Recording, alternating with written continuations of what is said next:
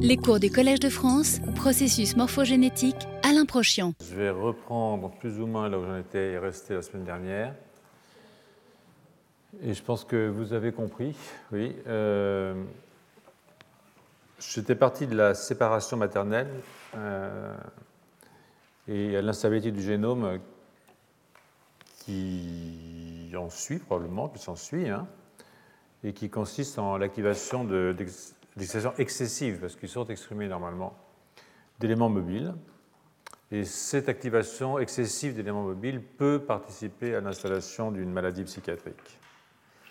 Euh, alors, ce qu'il faut aussi comprendre, c'est que cette maladie psychiatrique qui peut s'installer, euh, elle est elle-même euh, une forme d'adaptation, hein, une adaptation à la survie dans des conditions presque normales. Alors, les animaux sont fragilisés et, c'est seulement à la suite d'une épreuve ultérieure, par exemple une défaite sociale, comme j'en ai parlé, que des conséquences plus graves peuvent se mettre en place par exemple, dans le cadre de la séparation maternelle dont je vous ai parlé, la dépression se met en place uniquement à la suite d'une défaite sociale, justement. Vous voyez, comme mettez la souris en face d'une grosse souris, genre mal dominant, quoi. Donc ça, c'est un exemple euh, assez intéressant, je dirais, euh, une interaction entre l'environnement, la hein, séparation maternelle, la génétique, quand même, puisqu'il y a de l'instabilité génétique, et puis l'épigénétique, puisque euh, cette instabilité, elle est comme ancrée dans le marbre par des modifications épigénétiques qui sont la marque, si vous voulez, de la maladie. Au fond, c'est de l'épigénétique au carré. Quoi. Donc, jusqu'à maintenant, j'ai traité l'instabilité génétique uniquement à partir de la question des éléments mobiles, qui est la question qui m'intéresse cette année. Donc, voilà. Euh, il y a d'autres instabilités génétiques, évidemment, euh, euh, j'en parlerai peu ou pas. Hein. parce qu'en fait, j'en ai parlé pas mal les années précédentes. Mais vous les rappeler, par exemple, les cassures d'ADN. Les cassures d'ADN, c'est de l'instabilité génétique. Hein. et surtout quand ces cassures sont plus ou moins bien réparées, ce qui est toujours le cas dans les neurones, c'est presque toujours mal réparé, hein, à cause de de, la technique de, raboutage dans les cellules qui ne se divisent pas. La réparation d'ADN dans les cellules qui ne se divisent pas n'est jamais véritablement exacte. Ça s'appelle non-homologous joining. Et puis, euh, euh, il y a d'autres instabilités. Par exemple, il y a les répétitions de triplets. Vous savez, des maladies à triplets. Vous avez euh, un triplet nucléotique qui se répète et qui sort envahi, et, ça fait des, comme la de Huntington, par exemple, c'est typiquement une maladie à triplet, c'est-à-dire une séquence qui s'insère et qui, s'agrandit. Donc, j'y reviendrai ponctuellement, hein, mais je vais continuer pour l'instant avec les éléments mobiles, en m'intéressant à deux maladies. Alors, la maladie de Parkinson, l'ALS, et, un peu plus tard la maladie d'Alzheimer. Alors, pour ce qui est de la maladie de Parkinson, euh, bon, les gens de mon labo vont un peu s'ennuyer, j'en suis désolé. Euh, il y aura pas mal de diapositives qui sont consacrées à des travaux qui ont été faits dans mon laboratoire, euh, en particulier par l'équipe de Julia Fuchs, avec Rajiv Joshi, François-Xavier Blodin-Doté, Ossine Kek, Eugénie Pézé-Heitzig, voilà, qui sont actuellement sur ce projet. Donc, euh, euh, vous le voyez ici, c'est un modèle de mort progressive des neurones dopaminergiques. Alors voilà, ça c'est un cerveau adulte. Ça c'est un gène de développement. Vous voyez euh, à la fois la substance noire en vert et puis la VTA en rouge. Ce que j'ai voulu marquer ici, la question m'a été posée l'autre jour par l'un d'entre vous c'est vert et rouge parce que NY est exprimé dans la VTA et dans la substance noire, alors que TX2 n'est que dans la VTA. Donc là, ce que vous voyez ici, c'est la VTA, là, c'est la substance noire, et ça, c'est l'expression d'un gène, NY1, qui est un facteur de transcription. Et quand euh, on prend une souris qui est hétérozygote pour ce facteur, donc qui a perdu un allèle de ce facteur, ce que vous observez, comme dans la maladie de Parkinson, c'est euh, euh, une mort progressive des neurones dopaminergiques. ce qui est intéressant, c'est qu'elle est progressive parce que même si on a une mutation qui donne la maladie de Parkinson, on n'a pas la maladie à la naissance. Hein. on la récupère assez tardivement. Donc, il y a une mort progressive des neurones. de toute façon, il y a une mort progressive des neurones. Hein. c'est la vie. Donc, mais ça peut aller plus vite si on a une mutation, par exemple, ou s'il y a un stress oxydatif qui révèle la mutation. Et donc, on passe plus vite le seuil où la pathologie s'installe. Hein. on peut perdre des neurones et parfaitement bien. Puis à un moment, paf, il y a un seuil et ça va moins bien.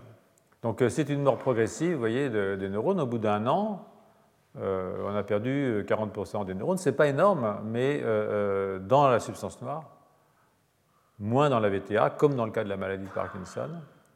Et euh, euh, la souris, est, voilà, ses problèmes. Quoi. Vous voyez, par exemple, elle, bouge moins vite. Vous voyez, la, distance, euh, la distance voyagée entre des périodes de 5 à 10 minutes, de 5 minutes, 5 minutes, 5 minutes, 5, 0, 5, 5, 10, 10, 15, vous voyez que, que, que la souris sauvage est plus active. Hein. Puis aussi, elle se lève sur ses pattes de derrière pour regarder ce qui se passe. Celle-là, elle est moins curieuse en tout cas. Euh, ça, c'est plus vache, c'est ce qu'on appelle le rotarod. Vous les mettez sur une barre, vous faites tourner la barre. Alors, euh, il y a un moment, elle tombe. Hein. Mais plus elle est agile de ses pattes, et moins elle tombe vite. vous voyez que quand elle est, mutée, euh, bah, elle tombe plus vite que, les copines sauvages. Et puis elles sont déprimées. Enfin, pour autant qu'on peut se dire qu'une souris est déprimée. Enfin, elles n'aiment pas le sucre. Voilà. Donc vous voyez ici, par exemple, euh, vous regardez la préférence pour la saccharine, et vous voyez qu'à euh, une concentration relativement faible, hein, de 0,2% de sucre, euh, les souris normales se précipitent vers le sucre, les autres, elles s'en foutent un peu. Voilà. Donc, ce sont des maladies qui, parce qu'elles ont perdu ces neurones, des souris qui, parce qu'elles ont perdu ces neurones, ne sont pas en très très bonne santé.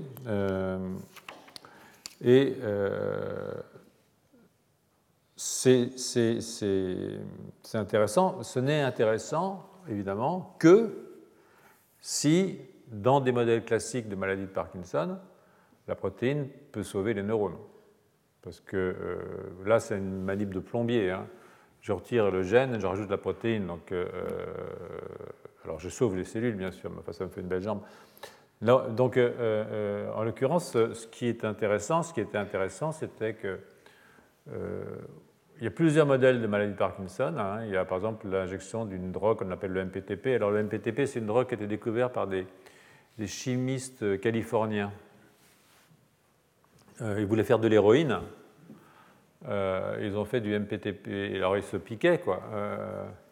Et puis tout d'un coup, ils sont devenus parkinsoniens à 20, à 20, ans, à 25 ans. Il y a eu une épidémie de Parkinson. Euh, on s'est rendu compte que c'était des mauvais chimistes. Euh, ils avaient un produit, un byproduct de l'héroïne qui était en fait euh, du MPTP, qui est une drogue qui rentre dans les neurones dopaminergiques et qui vous les fusille immédiatement. Comme quoi, quand on fait des drogues, il faut, apprendre la chimie d'abord. Voilà. donc le MPTP, ça, si c'est c'est un peu le même principe, ça, ça, rentre dans les neurones dopaminergiques et ça les tue. Et puis il y a une protéine qui, quand elle est mutée ou simplement surexprimée, qu'on appelle l'alpha-synucléine, dont la fonction est assez mal connue en fait, euh, entraîne aussi une dégénérescence des neurones. Et donc dans tous ces trois modèles, je ne vais pas rentrer dans les détails, euh, euh, on avait pu montrer avec Julia et avec Daniel Alvarez-Fischer, qui est maintenant en Allemagne, qu'on peut sauver les cellules. Voilà. Et ce qui avait été assez intéressant quand même dans cette affaire, c'est que euh, euh, même dans des souris normales, quand on fait entrer une grêle dans les neurones dopaminergiques, ils font plus de dopamine. La dopamine, c'est le neuromédiateur qui est fait par ces neurones. Et ça, c'était intéressant parce que ça prouvait que c'était un facteur de transcription qui a une fonction physiologique. Euh, pas uniquement une fonction de maintien, mais vraiment, ça a un effet sur le métabolisme du neuromédiateur, ce neuromédiateur qu'on perd dans la pathologie. Et c'est vraiment actif parce que euh, je ne sais pas si vous avez été à Cambridge faire du bateau. Euh, si vous ramez uniquement avec un bras, ça tourne. Hein. Enfin, N'importe qui qui a fait un petit peu de, rameur doit savoir ça.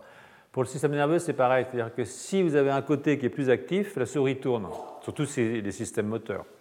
Or, ça, c'est les systèmes moteurs. Donc, en fait, quand on injectait la protéine, la souris il y avait d'un côté seulement, la souris tournait, c'est-à-dire qu'elle avait, comme si elle avait un système moteur plus actif d'un côté parce que la protéine a rendu les neurones plus, nerveux. Enfin, c'est longtemps qu'on peut rendre un neurone nerveux. Mais ce qui était super intéressant surtout, c'est que ça durait. Trois mois plus tard, ils étaient toujours comme ça. Et là, euh, euh, euh, ça avait une, une, conséquence pour nous, ça voulait dire que probablement il y a un effet épigénétique, c'est-à-dire un effet de longue durée, c'est-à-dire que l'introduction de cette protéine qui traverse les membranes, je ne vais pas sur les détails, et son arrivée dans le noyau avait un effet sur la cellule qui était un effet de type épigénétique, de longue durée. Alors, du coup, on a fait ce qu'on fait toujours quand on n'a pas d'idée. Pour comprendre, on a fait un, séquençage d'ARN. Chaque fois qu'on ne comprend rien, on fait un high throughput, comme ça, on est tranquille, euh, on, espère avoir une idée qui arrive. En fait, euh, il se trouve que, il se trouve que euh, pour une fois, ça a marché, parce que quand on a fait le, séquençage d'ARN de ces neurones hétérozygotes ou wild-type, ce qui est sorti en premier, c'est euh, tout ce qui a à voir avec la réparation d'ADN et tout ce qui a à voir avec la structure de la chromatine. Alors, comment penser à un, effet épigénétique? Structure de la chromatine, euh, ça nous plaisait bien, puisque, comme vous le savez, l'épigénèse, c'est euh, évidemment une affaire d'hétérochromatine, chromatine qui est active et une chromatine qui est inactive. Voilà. Et euh, euh, quand on débobine l'hétérochromatine, c'est-à-dire qu'on perd l'hétérochromatine, on a tous les gènes qui sont dans l'hétérochromatine, qui normalement ne sont pas exprimés puisqu'ils sont réprimés dans l'hétérochromatine. C'est pour ça qu'un fibroblaste n'est pas un neurone. C'est-à-dire que tous les gènes de neurones sont réprimés dans le fibroblaste et, vice-versa. Hein. Et donc, euh, ce qu'on a regardé, c'est des, gènes qui auraient pu être normalement éteints et qui étaient rallumés. Et effectivement, ce qu'on a, observé, c'est une augmentation euh, d'une famille dans la substance noire, pas dans la VTA et pas dans le cortex, à un âge où ces deux, structures ne sont pas sensibles à la perte de la laine On a vu une augmentation de l'expression des lines qui normalement sont pour une part, mais pour une part seulement réprimées. Et ça, on le voit très bien ici dans les grêles hétérozygotes. On voit qu'on a l'augmentation des trois familles de line, line 1. Là, je n'ai montré qu'une seule, c'était FGF, mais il y a d'autres familles. Et euh, donc c'est ce gène qui d'un coup était aussi normalement dans l'hétérochromatine et qui était donc euh, exprimé euh, après dans, dans, dans, ce mutant. Donc je rappelle que l'hétérochromatine, c'est une partie de la chromatine dont la transcription, je viens de le dire, est très réduite. elle est très réduite pour deux raisons un haut niveau de méthylation des groupements CPG, c'est-à-dire que vous avez des méthyles sur les C dans les, groupements CPG. Dans le système nerveux, je le répète, c'est aussi des CPA ou des CP, CPH parce que c'est tous les nucléotides. Mais c'est surtout dans le système nerveux que, donc on, continuera à dire CPG. Mais pensez quand on dit CPG, pensez que ça peut être autre chose que CPG pour ceux évidemment que, cela peut concerner dans, leurs propres travaux. Et puis les histones modifiées, il y a des histones qui, quand elles sont modifiées, en particulier H3, euh, quand elle a euh, sa lysine 9 qui prend 3 euh, méthyl ou 2 méthyl, ou sa lysine 27 qui prend 2, 2 méthyl ou 3 méthyl, à ce moment-là, elle devient une marque répressive, ce qu'on appelle une marque répressive, c'est-à-dire qu'elle se met sur le chromosome et qu'elle empêche la transcription des gènes à ce niveau-là. Vous voyez ici, par exemple, vous avez, euh, c'est les nucléosomes, hein, vous avez un, morceau de chromatine comme ça, donc c'est très, très empaqueté avec toutes les histones, H2, H3, etc. H1, c'est intéressant, ça a à voir avec le packing des nucléosomes. Euh, donc cette lysine H3, eh bien, euh, cette histone H3, elle a des parties N-terminales et une partie C-terminale. Et ces parties peuvent vitement être, modifiées. Euh, voilà ici une histone avec l'ADN qui est enroulé autour de l'histone. Elles peuvent être modifiées. Et ces modifications euh, peuvent interdire, peuvent former des l'hétérochromatine. Au contraire, activer. Hein, vous avez des acétylations sur les histones, par exemple, qui vont rendre la chromatine active, c'est-à-dire transcriptionnellement active. Et puis, vous avez évidemment les modifications d'ADN voilà ici euh, un, CPG, une méthylation sur une cytosine euh, qui est ici euh, dans la chromatine. Donc, ça voulait dire en, fait que, le niveau de ce facteur de transcription dans la cellule modifiait la structure de la chromatine Et euh, si j'en perdais, je modifiais mon hétérochromatine et je pouvais avoir à ce moment-là une surexpression de gènes euh, illégitimes. Hein. Euh, vous verrez, il y en a d'autres. et donc c'était assez intéressant d'une certaine façon parce qu'on pouvait imaginer que eh ben, c'est ça qui créait, qui créait la pathologie. Donc, je vais parvenir tout de suite, en tout cas sur les éléments mobiles. enfin, vous savez ce que c'est maintenant depuis le temps que je vous en parle. Euh, mais euh, je veux souligner ici qu'ils ont une expression basale. Hein, Ce n'est pas noir-blanc, ils ont une expression de base. Et euh, puisqu'il y a une expression de base, il faut bien que ça serve à quelque chose. Hein, en, biologie, souvent, tout, ce qui ne sert à rien n'existe pas. Donc, c'est seulement l'expression anormale, la surexpression anormale, qui crée la pathologie. Et donc, euh, euh, je vous donne euh, un petit peu un, schéma là, qui peut vous expliquer un petit peu là, où je voudrais en venir, à un moment ou à un autre d'ailleurs. Donc ici, vous avez dans le génome, vous avez des lines, des séquences lines. Je vous ai dit, il y a 45% du génome, c'est des lines, dont la plupart sont des lines fossilisées, c'est-à-dire que c'est juste des séquences, ça ne bouge plus. Quoi. Et tout d'un coup, je vais exprimer un transcrit line, justement parce que je vais perdre de la protéine ou parce que je vais avoir un stress oxydatif. Et ce transcrit line, il peut faire pas mal de trucs. Hein, euh, il peut venir s'hybrider sur un line intronique. Hein. Et s'il fait ça, il peut euh, provoquer une méthylation.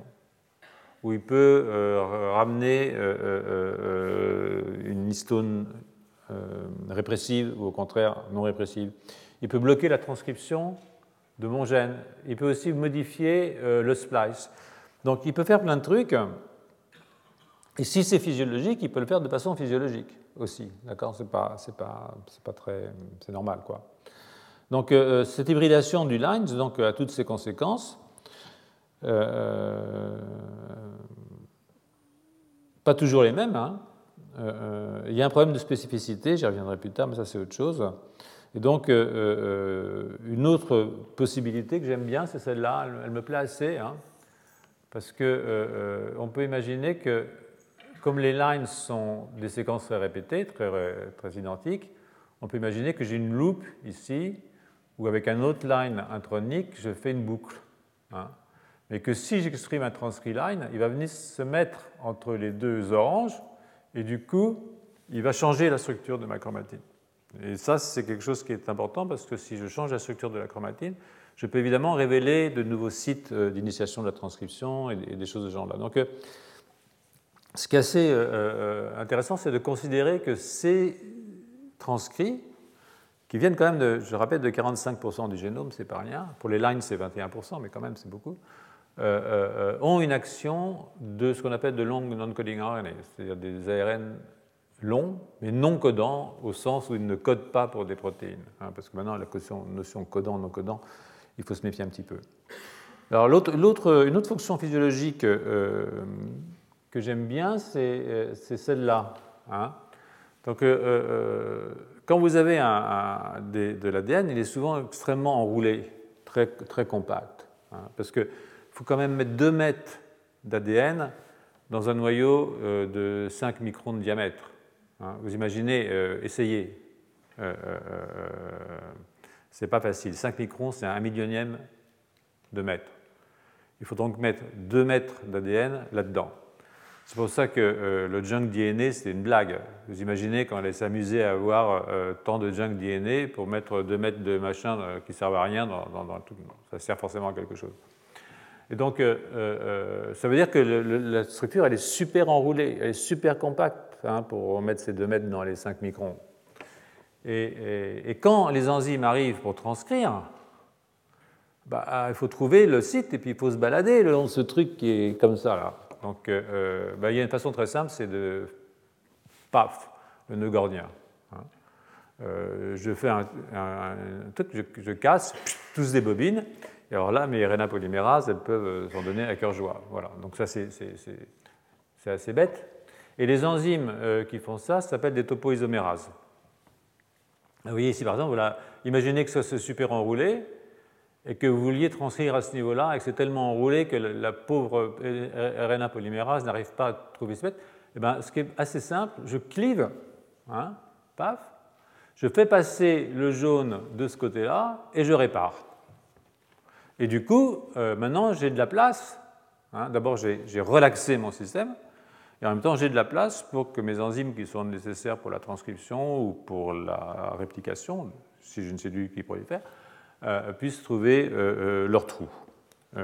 donc, ces enzymes existent, hein, les topoisomérases, c'est leur boulot. et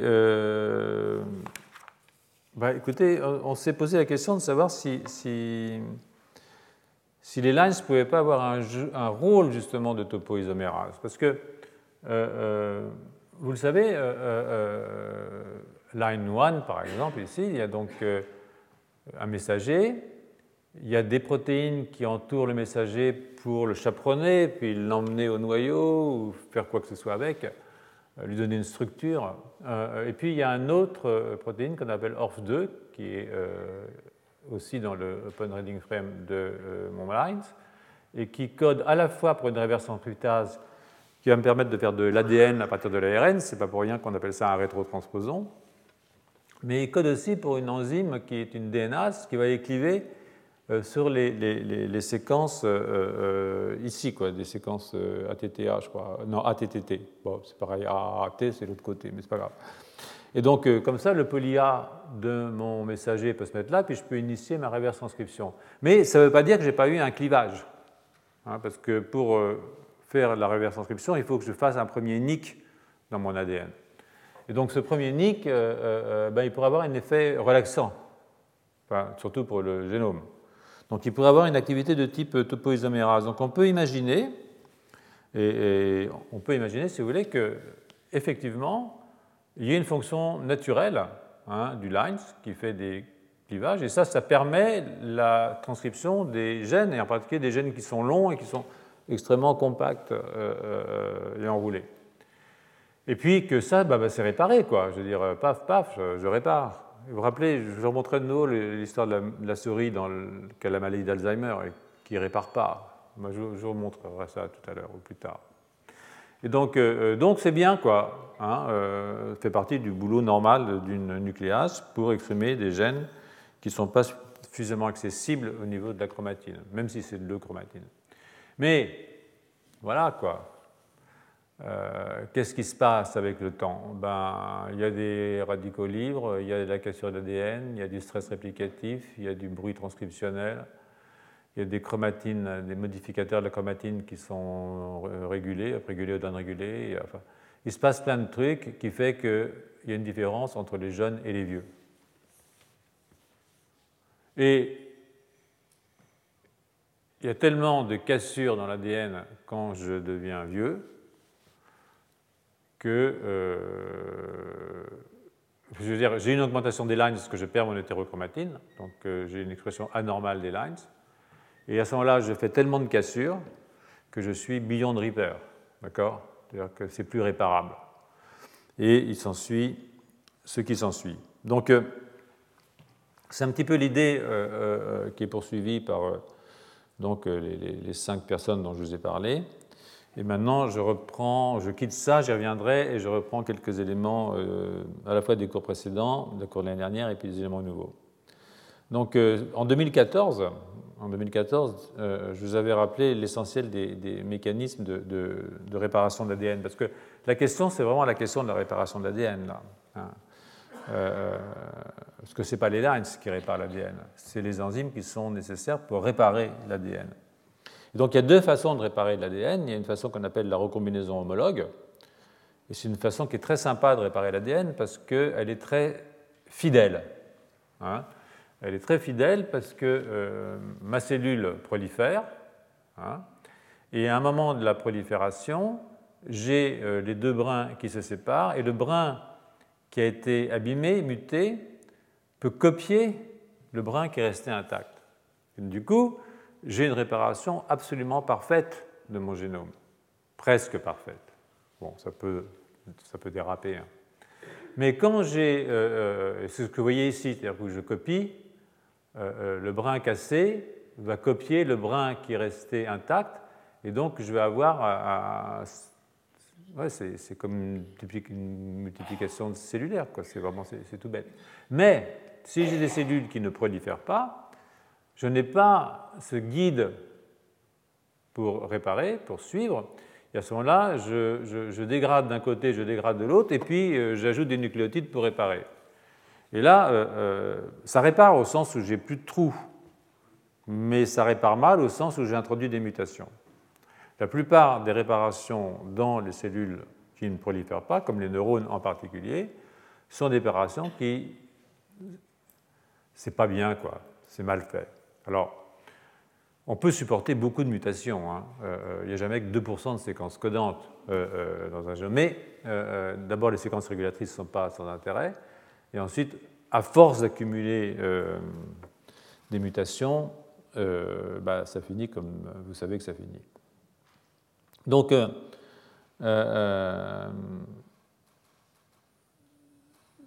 c'est dans certaines pathologies. Ah oui, c'est celle-là. Je voulais vous la montrer celle-là. Voilà. Donc, ça c'est l'exemple. C'est un exemple que je vous avais aussi montré il y a quelques années, qui est un exemple intéressant parce que ça vous montre que euh, euh, casser de l'ADN, c'est normal.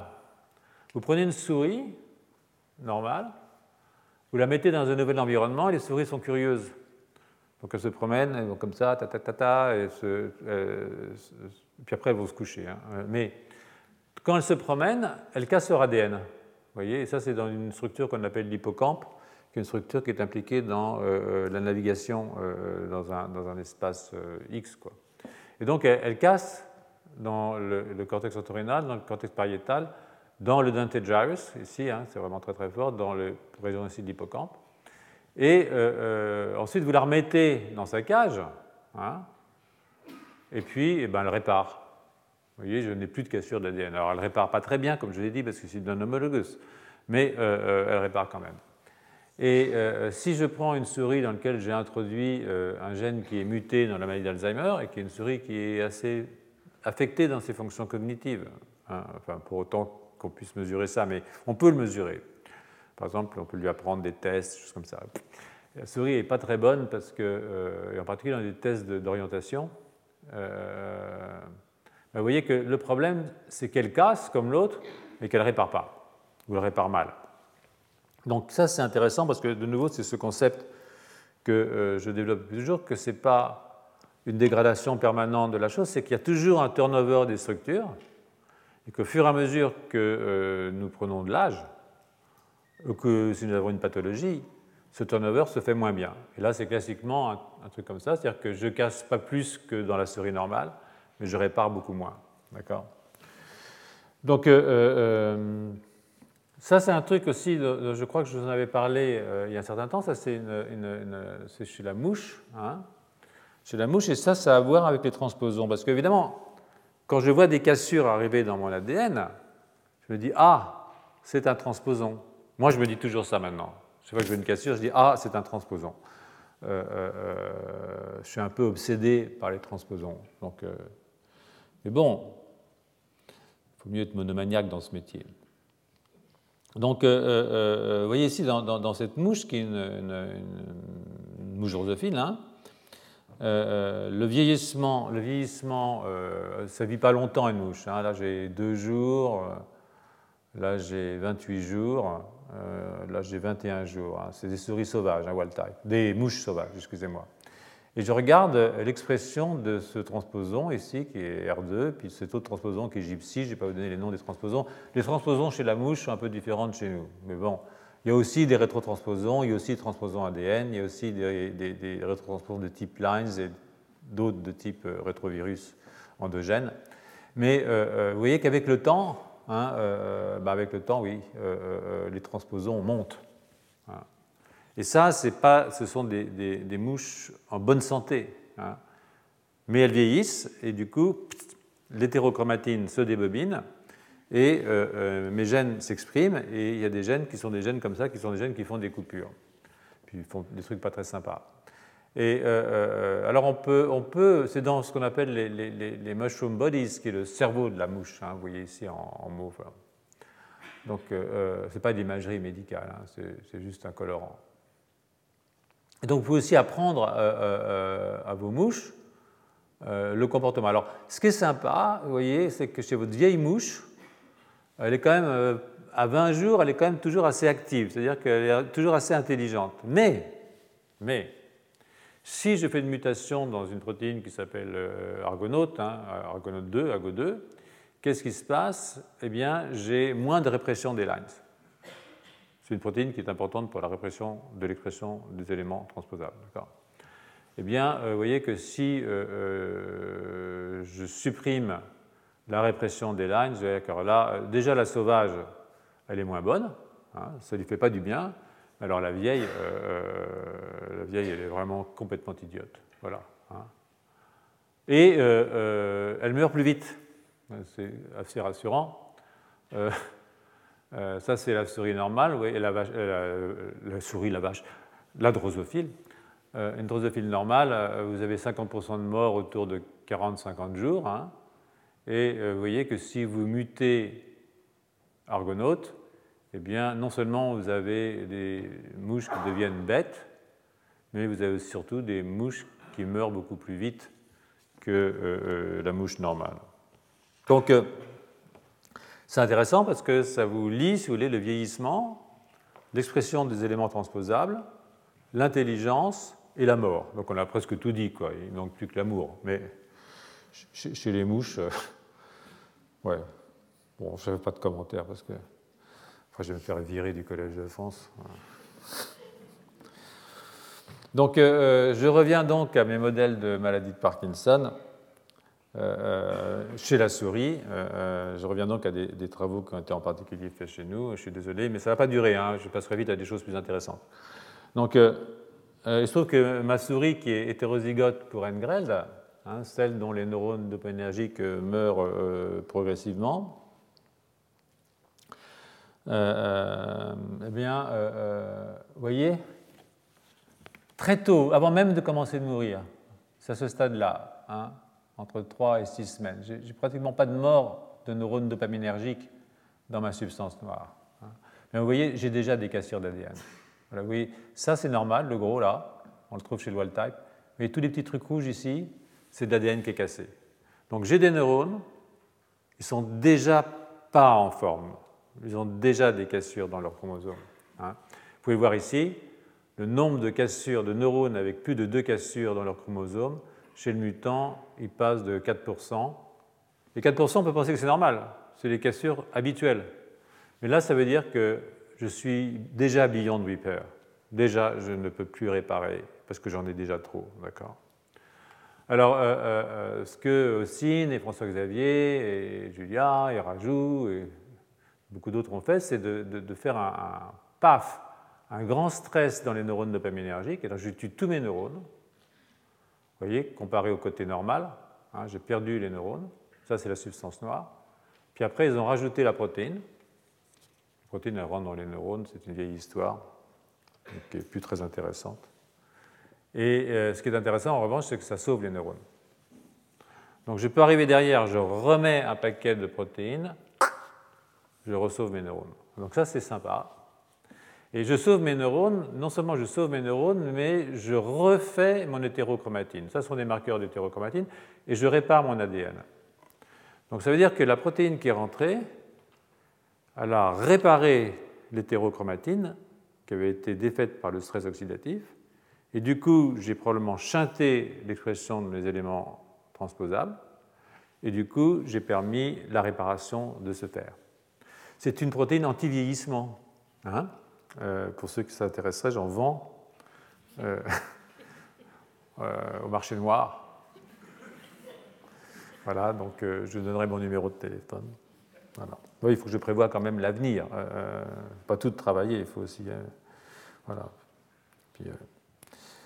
voilà, donc ça ne marche pas uniquement sur ces neurones-là. Quand même, parce que bon.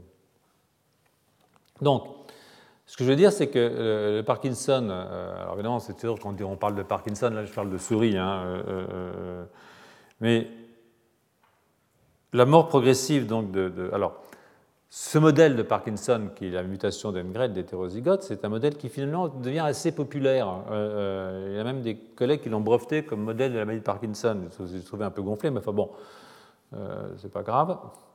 il reproduit pas mal de phénotypes de la maladie. Des phénotypes moteurs et non moteurs, hein, j'aime plus le sucre. Et puis il y a une dégénérescence rétrograde des fibres, c'est-à-dire que ça part depuis le striatum, et puis c'est une dégénérescence dite valérienne, donc classique dans la maladie de Parkinson. Puis une mort progressive des neurones, plus rapide dans la substance noire que dans la VTA, ça aussi c'est un truc classique dans la maladie de Parkinson.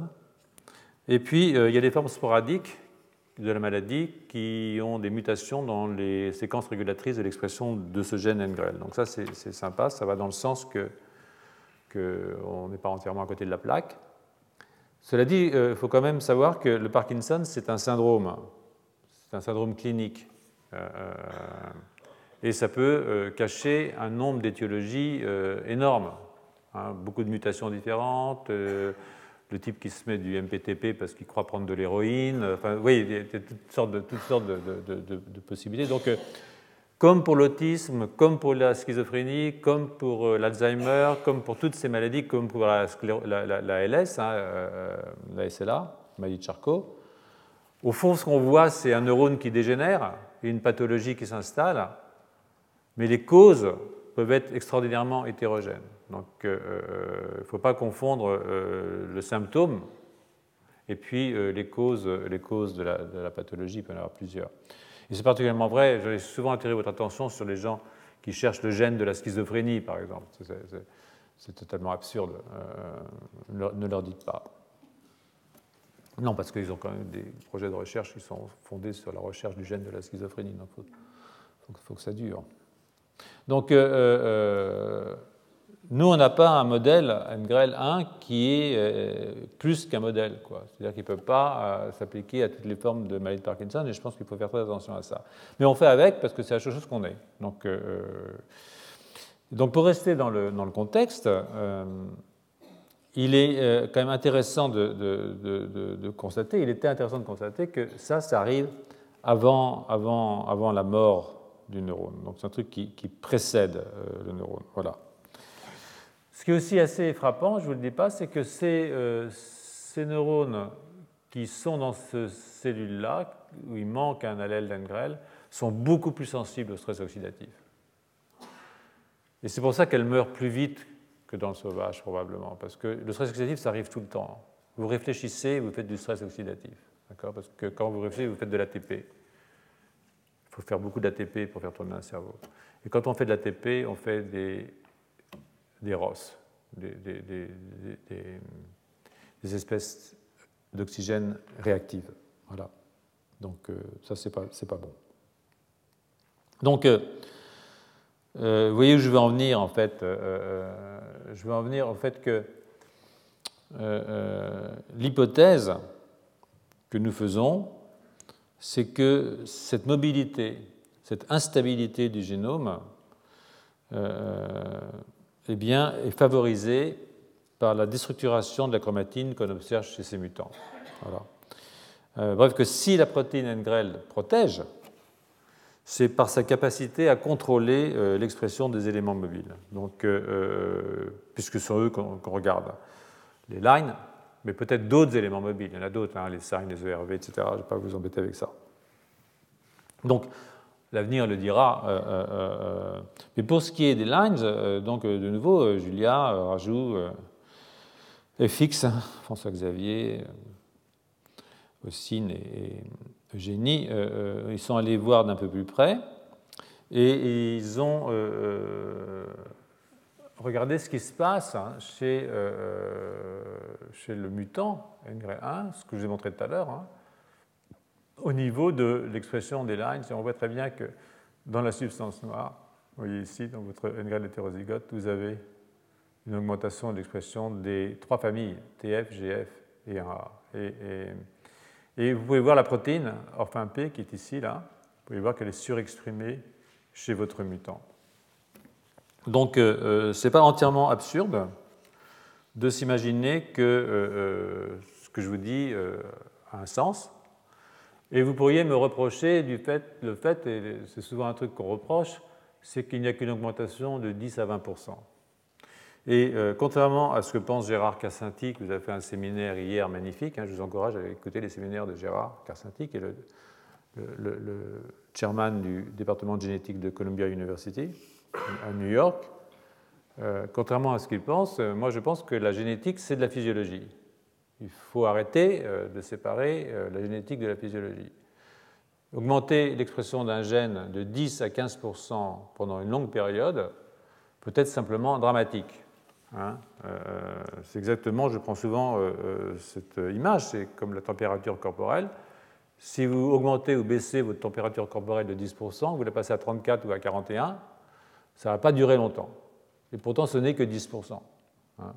Mais euh, vous allez vivre 15 jours comme ça et après, hop. Donc, euh, euh, la génétique, c'est la même chose. Hein. Si vous diminuez un gène de 10%, augmentez 10% pendant une période suffisamment longue, et que c'est maintenu, que ce n'est pas remis à l'équilibre par le réseau de gènes qui va ramener ce gène malade à la raison, bah, ça va faire des dégâts et, ça en fait. Donc euh, une augmentation de ce type n'est pas du tout une augmentation qui est faible. Et euh, malheureusement, les études génétiques qu'on fait euh, aujourd'hui consistent soit à retirer complètement le gène, donc on passe de X à 0. Alors évidemment, il y a un phénotype. Hein. Ou bien on augmente son expression d'un facteur 10, 100 ou 1000, et évidemment, il y a un phénotype.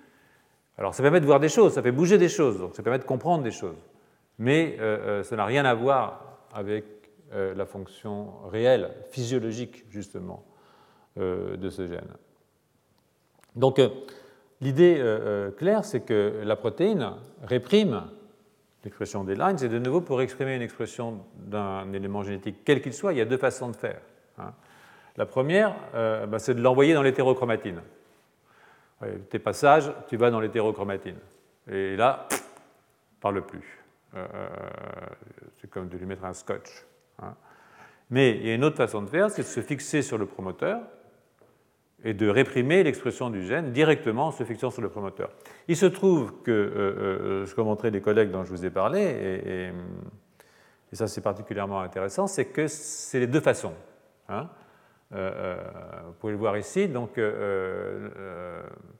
ici par exemple, ils ont, ils ont mis cette manip méchante. Hein, où je balance une drogue qui rentre dans les neurones dopaminergiques, qui leur fait un stress oxydatif. C'est comme une bombe atomique qu'on leur mettrait dedans. C'est absolument affreux ce qu'on fait là.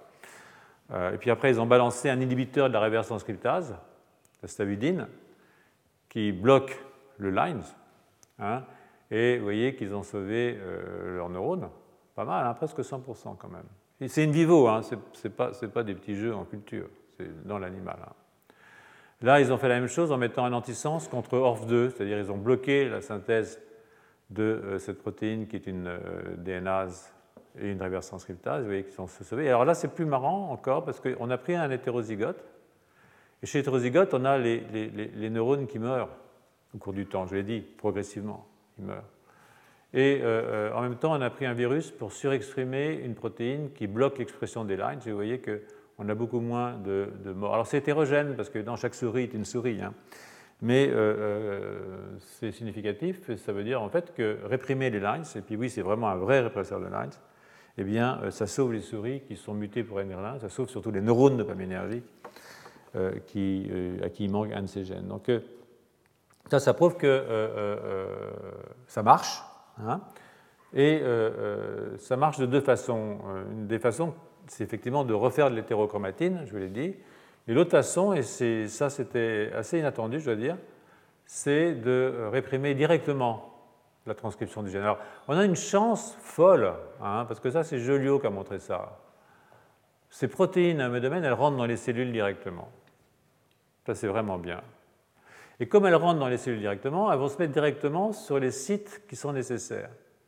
Donc, euh, si je mets un machin qui bloque la synthèse des protéines, ça ne m'empêchera pas de voir la transcription du gène. Parce que s'il fallait un intermédiaire, il faudrait que j'ai la traduction de protéines entre les deux. Mais là, c'est bien. Ma protéine rentre toute seule, je n'ai pas besoin de mettre un vecteur qui exprime la protéine. Je peux mettre la protéine carrément. Je mets un bloqueur de synthèse protéique et je regarde la répression des lines. Et vous voyez, paf, mon NGREL, il réprime les lines. Hein. Et puis mon NGREL, c'est un facteur de transcription inhibiteur. Donc ça prouve qu'il inhibe directement la transcription du gène, en même temps qu'il fait de l'hétérochromatine. C'est ceinture et bretelle. Je peux transformer cette protéine inhibitrice en protéine activatrice. Ça, c'est les biologistes moléculaires, ils font des trucs. Euh, c'est Julio qui m'a tout appris. Hein. Euh, euh, D'ailleurs, je n'ai jamais fait, c'est toujours lui qui le fait, et puis les autres dans le labo, mais moi je le raconte, en tout cas. Donc, et là, vous voyez que quand vous transformez votre inhibiteur en activateur, vous activez vos lines, toujours en présence d'inhibiteurs de biosynthèse des protéines. Ça, c'est la preuve, à mon avis, la plus directe, la plus simple et la plus sympathique de montrer que ce facteur de transcription, il régule directement l'expression d'un élément mobile, en plus des histoires d'hétérochromatine.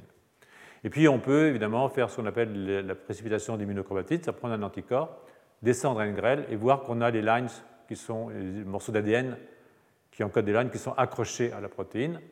Il y a aussi ce qu'on appelle des jeux de retard, etc. Donc, euh, ce qui était quand même assez clair, c'est que je pense qu'on peut dire que cette maladie, dans ce modèle, dans ce modèle murin, il faut faire hyper gaffe, hein, dans ce modèle murin, la pathologie qu'on peut voir chez la souris, c'est la souris, est liée très probablement à une expression anormale d'éléments mobiles, donc à une instabilité du génome. D'accord? Donc c'est à ça que je voulais en venir, vous montrer que c'est instabilité du génome. Et, du coup, le, modèle, euh, euh, euh, je le reprends ici, où j'ai normalement des coupures qui sont réparées, avec une régulation par graine, mais pas totale, pas une inhibition totale.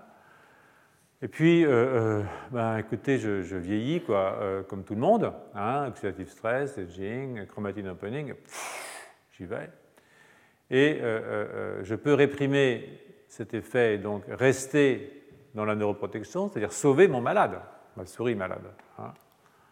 Mais il y a un moment où, un moment où on ne peut plus, quoi. Voilà. Donc, oui, c'est pas drôle ce que je vous raconte, mais bon, c'est comme ça, quoi. Je veux dire, c'est la vie. Donc, je saute. Et je vais vous parler d'un truc qui est beaucoup plus amusant, qui est la maladie d'Alzheimer. Donc, euh, ah bah oui, euh, euh faut pas qu'on s'ennuie, hein, euh, ce serait dommage quand même. Donc, la maladie d'Alzheimer, c'est une maladie dont on ne connaît pas l'étiologie. De nouveau, c'est comme toutes ces maladies, on voit très bien le diagnostic. je ne sais plus où j'ai laissé mes clés la veille, je ne sais plus qui est ma grand-mère. petit à petit, ça, ça, se dégrade, ça se dégrade, et je finis en EHPAD. Euh, si la famille ne m'a pas mis plus tôt pour être tranquille, ça, ça arrive aussi. Euh, bon.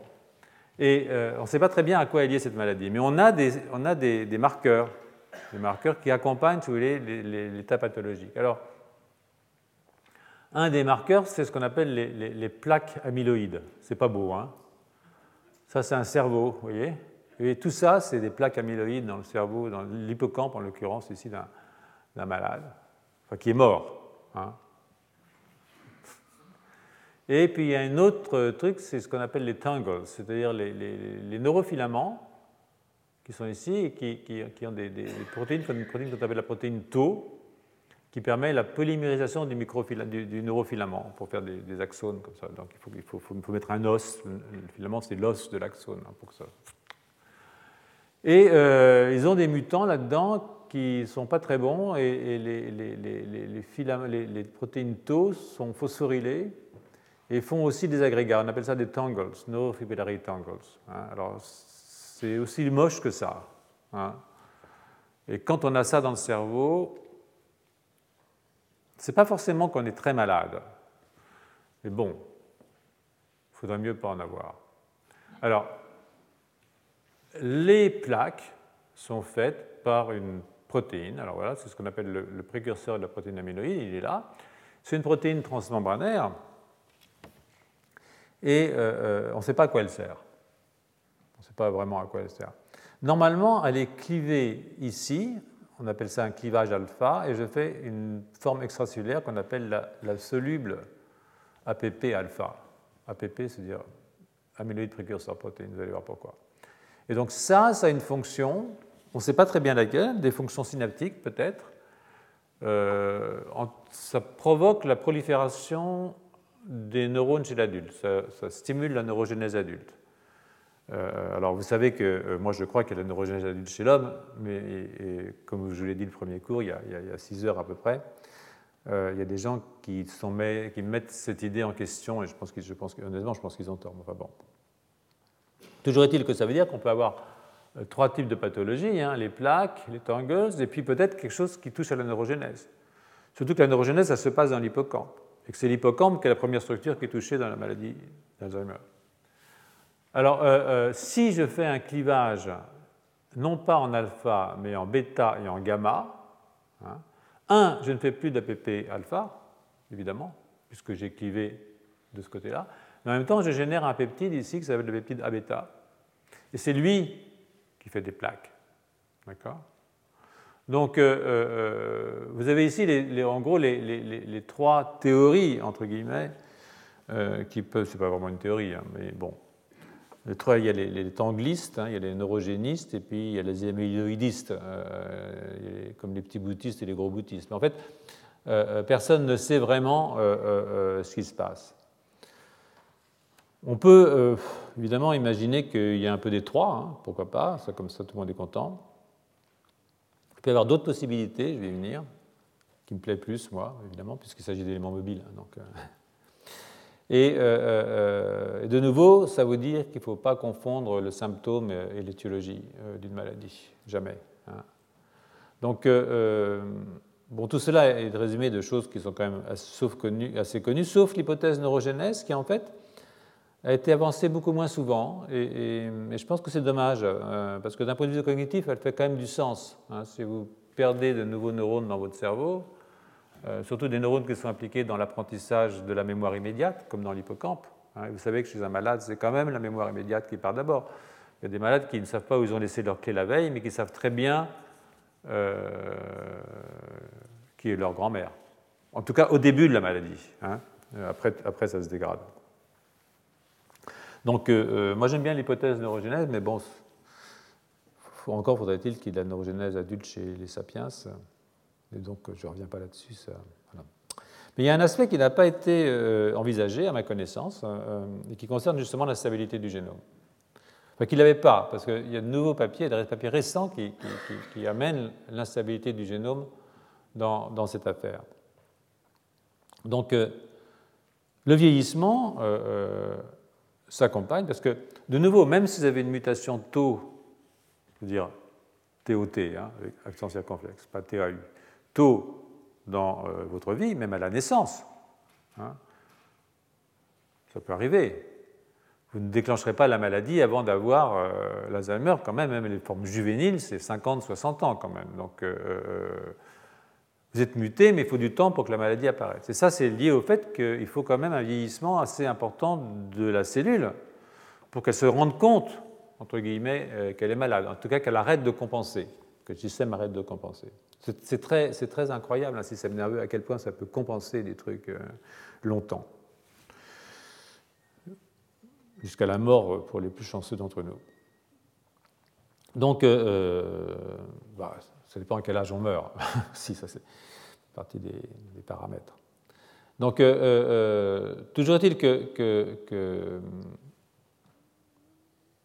ce que j'aimerais voir, moi, c'est si euh, cette déstructuration de l'hétérochromatine qui accompagne le vieillissement, hein, j'en ai parlé plusieurs fois, eh bien, si cette déstructuration pourrait amener l'expression d'éléments mobiles,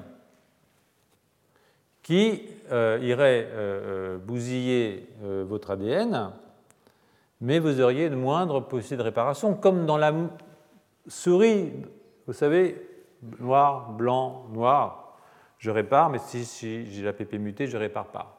Hein. je vous ai montré tout à l'heure cette souris. Donc, c'est une chose qu'on peut imaginer euh, euh, pour la maladie de Parkinson, hein, je vous l'ai montré. Pour la maladie d'Alzheimer, j'en suis assez convaincu. Mais aussi pour d'autres maladies comme Huntington ou maladie de Charcot, sur laquelle je, viendrai probablement le 17 décembre.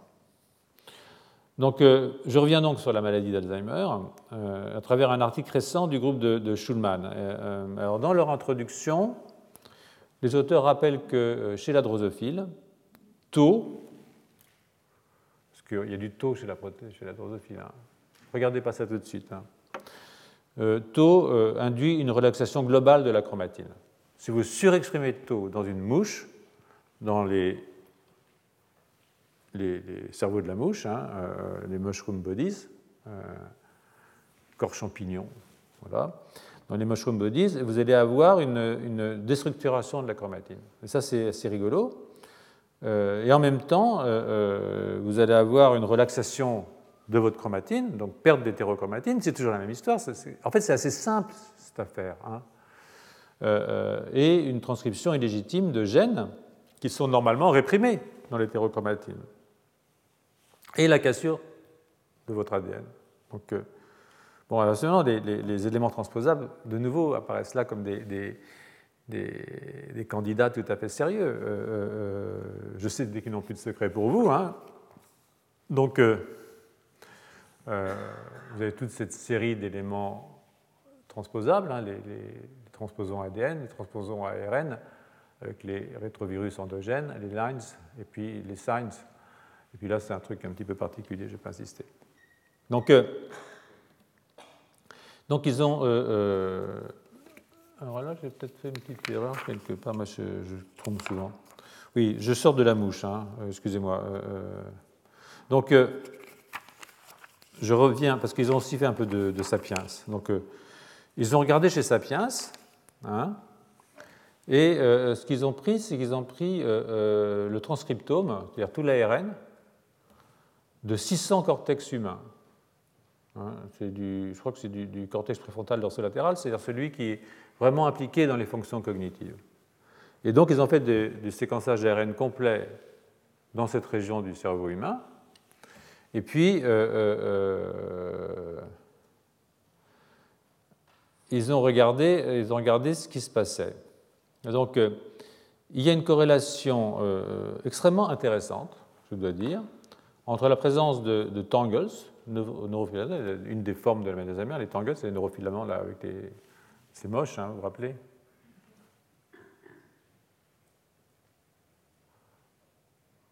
Voilà, hein, les tangles. Il y a une corrélation très forte entre ces tangles, vous voyez ici, et puis l'expression de tous ces petits gars-là, qui sont en fait euh, des, éléments mobiles. Hein. Il y a moins de corrélation avec la formation des plaques. Il y en a uniquement significatif pour les trois premiers. Il y a deux signs, deux alus, et un lines. ok? Alu et lines. Mais euh, euh, euh, l'expression est extraordinairement augmentée dans le cerveau des malades par rapport à des, des contrôles bien portants. Morts néanmoins, mais bien portants. Morts en bonne santé mentale. Donc euh, euh, ça, c'est une corrélation qui a été étendue aux performances cognitives des malades avant la mort, hein, évidemment. Donc euh, on les amène jusqu'au bout, on leur fait un test cognitif, ils meurent, on prend le cerveau, on fait le séquençage et on voit qu'il y a des lines. Et qu'il y a aussi une corrélation avec l'expression des tangles. belle manip. Voilà. Donc l'hypothèse qu'on peut donc avancer, hein, c'est que les pathologies de type tau, induisent euh, euh, une relaxation de la chromatine et de ce fait une activation de l'expression de certains éléments transposables, éléments mobiles. Et donc pour euh, tester ça, Sapiens, ce n'est pas vraiment l'animal le plus simple sur le plan expérimental. Pour tester ça, on va prendre la mouche. Donc là, ils ont pris des mouches pour tester ça. Et donc euh, ils ont surexprimé euh, avec un promoteur paneural, c'est-à-dire euh, neuronal, c'est-à-dire un, promoteur qui permet d'exprimer dans tous les neurones chez la mouche. Ils ont surexprimé des taux wild type ou des taux mutés. Hein. Et alors là, ils ont regardé après 20 jours, voilà le papier, c'est un papier de Nature Neuroscience qui est sorti en 2013. C'est pas non, c'est celui-là, non, c'est un papier de c'est Report qui est sorti en 2018. là, c'est celui-là je parle, parce que celui-là, je vous l'ai déjà montré. Vous vous rappelez chez la mouche, avec le vieillissement, une augmentation. Ici, c'est Gypsy, en fait, euh, un des transposons. Mais là, c'est le papier récent. Vous voyez qu'on a surexprimé taux dans euh, les neurones. Hein, et on regarde l'expression. Alors là, c'est un taux sauvage, ou là, c'est un taux qui est muté dans certaines formes de maladie d'Alzheimer chez Sapiens. Et vous voyez que quand on exprime le sauvage ou le muté, on peut avoir une augmentation extraordinairement forte de l'expression d'éléments mobiles. Alors il y a deux choses qui sont intéressantes là, c'est que Pour certains éléments mobiles, le sauvage, le muté est plus toxique de ce point de vue que le wild type, mais qu'il suffit de surexprimer le wild type pour avoir un effet déstabilisant de la chromatine. Et là, de nouveau, ça m'amène à vous dire qu'il euh, faut faire très gaffe au problème de euh, variation dans les nombres de copies dans un gène ou dans la stoichiométrie génétique. C'est-à-dire qu'il suffit d'exprimer un petit peu trop une protéine normale pour entraîner des effets dramatiques sur le plan physiologique. Par exemple, l'alpha-synucléine, dont je vous ai parlé à partir de la Parkinson, il suffit d'avoir une triplication, c'est-à-dire trois gènes au lieu de deux, pour entraîner un phénotype de type Parkinson. Donc, euh, ce n'est pas parce qu'une protéine est normale que l'exprimer 1,5 fois trop, 1,5 hein, fois trop, ne peut pas avoir des effets absolument catastrophiques. Et je reviens sur cette idée que la génétique et la physiologie, au fond, c'est une question de milieu intérieur. Hein. Le génome, c'est aussi un milieu intérieur, et ça, ça doit gardé à des conditions extrêmement strictes sur le plan de la stoichiométrie et l'expression des gènes. Il faut être très, très, très prudent. Donc là, euh, euh, euh, c'est intéressant parce que il reste que, par exemple, vous voyez, c'est le wild type. Hein, pour Gypsy, il est beaucoup plus costaud que le sauvage. Hein. Et je vous assure que si vous multipliez par 10 l'expression de Gypsy dans une mouche, c'est vraiment pas bon. Hein. Vous allez vraiment casser tout, tout votre ADN. Donc là, ils ont regardé pour Copia qui est un, élément transposable. Ils ont regardé euh, dans euh, la souris normale, dans une souris dans laquelle on a exprimé le tau wild type dans tous les neurones, et là c'est un promoteur pan-neural, et puis la tau muté, hein, et vous voyez qu'à 10 jours, le taux muté est un peu plus méchant que le taux sauvage, mais euh, à 20 jours, une mouche, elle meurt à 45, 50 jours, hein, je vous ai dit, donc 20 jours, ce n'est pas tellement vieux pour une mouche. Euh, donc, euh, mais là, vous avez une très forte expression, et donc le modèle est quand même un modèle qui est, sympathique, c'est-à-dire que vous avez des tangles, vous induisez la relaxation de la chromatine. Évidemment, il y a d'autres choses qui peuvent venir, hein, parce que bon, il peut y avoir d'autres éléments pathologiques. Euh, vous augmentez du coup la transcription de vos éléments transposables. Et puis, euh, euh, vous allez avoir plusieurs choses. Vous pouvez activer le système immunitaire. Ça va dépendre des éléments transposables. Hein. Par exemple, si vous surexprimez un rétrovirus endogène qui va faire une protéine de capside de rétrovirus, vous allez créer des anticorps, ça ne va pas être bon. Quoi. Mais vous pouvez tout simplement casser votre ADN et entraîner euh, la dégénérescence euh, de, vos neurones. Donc, euh, c'est intéressant, je trouve, parce que, de nouveau, ça unifie hein, les différentes pathologies sur lesquelles on peut, on, peut, on, peut, réfléchir. Donc, donc j'avais dit que là, une double question est posée, je reprends mon texte, parce que je vais être un peu redondant. Hein. Donc, euh, est-ce que la surexpression de taux est suffisante pour imposer une relaxation de la chromatine? Et la deuxième question, c'est celle des tangles. Hein. Donc, je vais commencer par la deuxième. Hein. Donc, et là, c'est un article que, j'ai pris aussi chez, chez, la mouche. Hein. C'est un article d'un type qui s'appelle Whitman. Euh, c'est le premier auteur. C'est un article qui est sorti il y a assez longtemps dans, dans, Science, qui est un article intéressant que j'ai recherché. C'est un travail extraordinairement simple. Hein. Euh, euh, on peut induire l'expression de taux wild type normal ou muté hein, dans, une, dans, une, dans, une, mouche. Hein. et puis on peut regarder euh, la mort des mouches, tout bêtement. Et vous voyez que si vous faites ça, ça c'est une mouche normale, bah, elle, a mis vie, si vous voulez, 50, c'est comme je disais, c'est autour de c'est peut-être une race qui vit plus longtemps. Enfin, 60 jours, on s'en fiche un peu. Hein. Les plus vieilles, 74 jours. Hein. Un jour, un an. Voilà. Là, c'est la surexpression des taux wild type. Vous voyez que c'est pas bon. Hein. Et là, c'est la surexpression des taux mutés. Vous voyez que euh, vos mouches meurent beaucoup plus vite. Euh, mais euh, si vous regardez, il n'y a pas d'agrégat.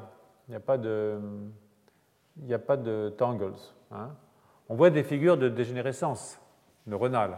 Hein. Vous voyez ici que,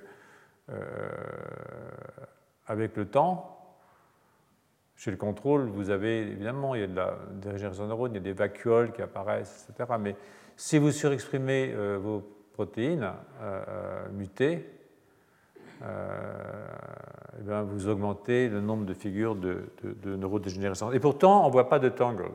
Hein. Et ça, c'est un cas qui est, quelque chose qui est assez intéressant quand même, parce que dans beaucoup de, cerveaux de malades, si vous allez à la salpêtrière, vous demandez qu'on vous donne des, des coupes de cerveaux de malades, il y a des gens qui sont morts d'Alzheimer, qui sont morts avec un Alzheimer, on peut mourir d'autres choses, mais qui ne montrent pas en fait de figures de type euh, plaque ou tangles. Hein. Et d'ailleurs, euh, pour rassurer ceux qui ont vu des plaques et des tangles dans leur cerveau, on peut en avoir et ne pas être malade. Voilà, ça c'est la bonne nouvelle. C'est toujours dans mes cours, à un moment ou une autre, une bonne nouvelle. Hein. Donc, j'ai marqué. Donc, euh, euh, on peut en conclure que la dégénérescence ne nécessite pas de tangles, en tout cas dans le modèle de la drosophile que je viens de vous montrer. Alors, la deuxième question euh, que j'avais posée, que je, que je pose, c'est celle de la relaxation de la chromatine. Et là, c'est un article intéressant qu'on doit à Frost. Là, c'est le même, le même auteur, hein, c'est la, même chose, c'est pour vous montrer des, des figures de, dégénérescence, euh, de vacuoles qui sont formées euh, dans les, cellules qui expriment un petit peu trop de taux. Hein. Et donc, euh, la perte des neurones cholinergiques hein, chez, la, mouche, à partir du moment où on surexprime ces formes de taux sauvages ou mutés, en fait, parce que chez le sauvage aussi, comme je disais, on a des pertes de neurones. Donc, euh, euh, pour la deuxième question, donc je prends un article qui est l'article de Frost, et, les prémices du papier sont, un peu différentes. Euh, l'idée est que l'atteinte de la chromatine et les cassures d'ADN, qui en sont la conséquence, hein, promeuvent une réentrée dans le cycle cellulaire. Alors ça, c'est quelque chose d'assez classique parce que quand on force une cellule postmitotique comme un neurone à proliférer, elle n'aime pas. En général, elle meurt. Elle préfère mourir. Euh, euh, et donc, euh, si je force un neurone à rentrer dans un cycle cellulaire, il va mourir. Et là, de nouveau, vous m'excuserez, je vais revenir une seconde sur le travail fait par Rajiv et compagnie, ce papier-là, qui était un assez joli travail. Ils ont balancé, comme vous le rappelez, la dopamine. Ensuite, ils ont mis Engrel, ils ont sauvé les neurones. Et là, on peut regarder dans euh, les neurones les marqueurs de cycle cellulaire. Et vous voyez que dans ce cas-là, avant de mourir, on a l'expression de cyclina, qui est un marqueur de cycle cellulaire. Donc on a forcé les cellules à entrer en prolifération. Et, elles n'aiment pas, hein. elles n'aiment pas, d'ailleurs elles meurent, de ça peut-être d'autres choses. Et si euh, vous avez balancé NGREL et sauvé vos neurones, vous voyez que vous avez perdu les marqueurs de cycle cellulaire. Eh bien, c'est un peu la même chose qui a été faite euh, euh, par Frost avant nous, hein, en 2014, donc euh, un papier de 2015, où on a regardé la structure de l'hétérochromatine chez la mouche. Hein. donc,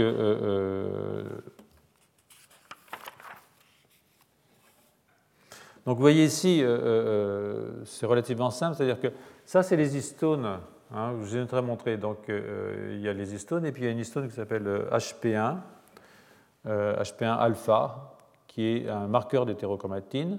Et un autre marqueur d'hétérochromatine, alors chez les drosophiles, il n'y a pas de CPG méthylé, il n'y a pas de méthylation des cytosines chez les, chez les mouches. Chez les mouches, toutes les hétérochromatines, ce sont des hyperméthylations de H3 sur la lésine 9 ou la lésine 27 en particulier, il y a une modification qui est très forte, c'est la double méthylation de la lysine 9 sur H3, donc en N-terre de la protéine. Donc euh, euh, on peut regarder un peu ces choses-là. Vous voyez ici, par exemple, que euh, ce qu'ont fait nos collègues, c'est regarder l'expression de HP1-alpha, qui est un marqueur d'hétérochromatine, et l'expression de H3K9-méthyl2, qui est un marqueur d'hétérochromatine. On peut euh, euh, les quantifier par ce qu'on appelle un western blot, hein, vous voyez ici. Et vous voyez que quand je surexprime taux, ici je pense que c'est un taux normal, je ne me souviens pas, mais je crois que c'est un taux normal. Vous voyez que vous avez une baisse d'expression de HP1 comme de H3. Hein. Vous ici, là, il y en a un, c'est HP1, c'est là, et là, c'est H3K9-méthyl2, avec des anticorps spécifiques contre ça. Hein. Et, vous voyez ici aussi euh, euh, le contrôle, l'expression de HP1 alpha, dans des cellules de contrôle. Ça, c'est dans euh, toujours les mushroom bodies de, la mouche. Je suis chez la mouche là. Et puis, vous voyez que si je surexprime ma protéine tau, je perds ces choses-là. Hein. Et aussi un autre marqueur, si vous voulez, de l'hétérochromatine, ce qu'on appelle les chromocenters. Les chromocenters sont des régions extraordinairement denses de chromatine qu'on trouve dans le noyau et qui prennent un colorant qu'on appelle le DAPI très très très fortement. Donc quand vous voyez un noyau bleu avec plein de petits points bleus très forts, c'est l'hétérochromatine. Hein. Donc de la chromatine silencieuse. Hein. Et dans cette hétérochromatine, vous avez beaucoup de lines qui sont réprimées, qui sont dans ces points où il y a du DAPI. Et donc, euh, euh, vous voyez ici, c'est le pourcentage de noyaux avec des chromocenters vous voyez que euh, dès que vous exprimez taux, vous en perdez énormément. Donc ça veut dire que la surexpression de votre protéine dans vos neurones chez la mouche débobine votre hétérochromatine. Ça, c'est absolument clair. Et, ça, on peut le voir de, façon assez sympa en mettant un gène, hein, euh, euh, qui soit un gène de prolifération cellulaire, comme PCNA, et vous voyez que quand vous surexprimez taux, vous réinduisez de la prolifération cellulaire dans certaines cellules, vous avez le marquage de prolifération qui apparaît. Et ça, c'est un gène bêta-gal, un gène marqueur de quoi que ce soit, mais qui a été inséré dans l'hétérochromatine. Donc normalement, il n'est pas exprimé parce qu'il est dans l'hétérochromatine. Vous voyez que dans certaines cellules, surexprimé taux, vous voyez que votre gène est maintenant exprimé, ce qui veut dire que vous avez débobiné votre hétérochromatine et que maintenant de la transcription illégitime qui apparaît qui des gènes qui étaient réprimés parce qu'ils étaient dans l'hétérochromatine et qui sont déréprimés, et c'est pas bon. C'est pas bon, c'est comme ça. Donc euh, euh, ça, c'est... Donc euh, de nouveau, j'ai toujours une hypothèse quand je fais un cours ou quand je pense à des expériences, parce que sinon c'est trop ennuyeux. ce n'est qu'une hypothèse. Néanmoins, hein, c'est que les gènes maîtres Hein, dans cette cascade catastrophique hein, sont les éléments mobiles. Hein, et que l'expression des autres gènes sont le résultat des coupures qui sont provoquées par euh, euh, les éléments mobiles. Voilà. Donc ça c'est une hypothèse, mais euh, si elle est exacte, même en partie exacte, une hypothèse n'est jamais entièrement juste, ça veut dire que les coupures qui sont facilitatrices de la transcription, parce qu'elles déroulent mon ADN et qu'elles le rendent plus accessible, par exemple la RNA polymérase, ne se produisent pas au hasard. Et ça, c'est intéressant parce que ce qu'il va falloir maintenant comprendre, parce que comme j'ai des lines partout, hein, pourquoi quand j'en ai un qui est exprimé, qui vient se mettre dans un line intronique, par exemple, pourquoi c'est celui-là de gène qui va être surexprimé et pas celui d'à côté? Cette question de la spécificité une question extrêmement importante. Euh, je n'ai pas de, solution à vous donner. J'ai des petites idées comme ça, mais c'est trop tôt. Je réserve ça à mes collègues du laboratoire. Tant pis pour eux. Donc, euh, euh, en attendant donc qu'on aille plus vite et plus loin dans ce sens-là, un élément qui irait en faveur de l'importance de cette structure de l'hétérochromatine consiste à manipuler directement l'hétérochromatine. Hein, ça, c'est l'autre manip. Hein. Et à voir comment, si je manipule mon hétérochromatine directement, eh bien, euh, je peux modifier l'activité mortifère de taux. Hein. Parce que taux, je le mets, il va manipuler mon hétérochromatine. Mais si je manipule l'hétérochromatine d'abord et que je rajoute taux, alors là, ça doit être au carré, quoi. Êtes pathétique. Donc, euh, euh, on peut modifier effectivement l'hétérochromatine en modifiant l'expression de gènes. Par exemple, on a H1, euh, qui est une euh, histone méthyltransférase. Donc si je déréprime H1 ou si je réprime H1, je vais modifier la méthylation de mes histones et donc je vais modifier la formation de euh, mon hétérochromatine. Alors il se trouve que, il y a une histone méthyltransférase, excusez-moi, H1, je fais une erreur là, elle, elle favorise la formation de chromatine, la chromatine qui permet la transcription, via une méthylation, mais pas de en position 9 de mon histone en position 4, lysine 4. Hein. Parce que c'est très spécifique ces choses-là. Si je mets un méthyle sur les lysines 4 ou les lysines 36, j'active. Si je mets un méthyle sur les lysines 9 ou les lysines 27, je réprime. ça, c'est, la, biologie, c'est, toujours un tout petit peu compliqué. Donc, euh, euh, euh, c'est ce qu'ils ont fait là. Ils sont bien. Ah, voilà, voilà, vous voyez ici ce que je vous disais, les chromosantos. Hein Tous ces trucs bleus extrêmement forts, c'est de l'hétérochromatine extraordinairement empaquetée dans mon noyau qui a de l'ADN. On le voit, hein, il est bleu l'ADN avec le DAPI. Mais là, il y en a beaucoup plus quand c'est comme ça. Et ça, c'est de la structure vraiment violente d'hétérochromatine, ce qu'on appelle les chromosantos. Donc là, ce qu'ils ont fait, euh, les cocos, c'est qu'ils ont euh, euh, inhibé H1 ou inhibé NURF, qui est une. Je vais pas vous dire ce que c'est, mais c'est aussi le même genre de truc.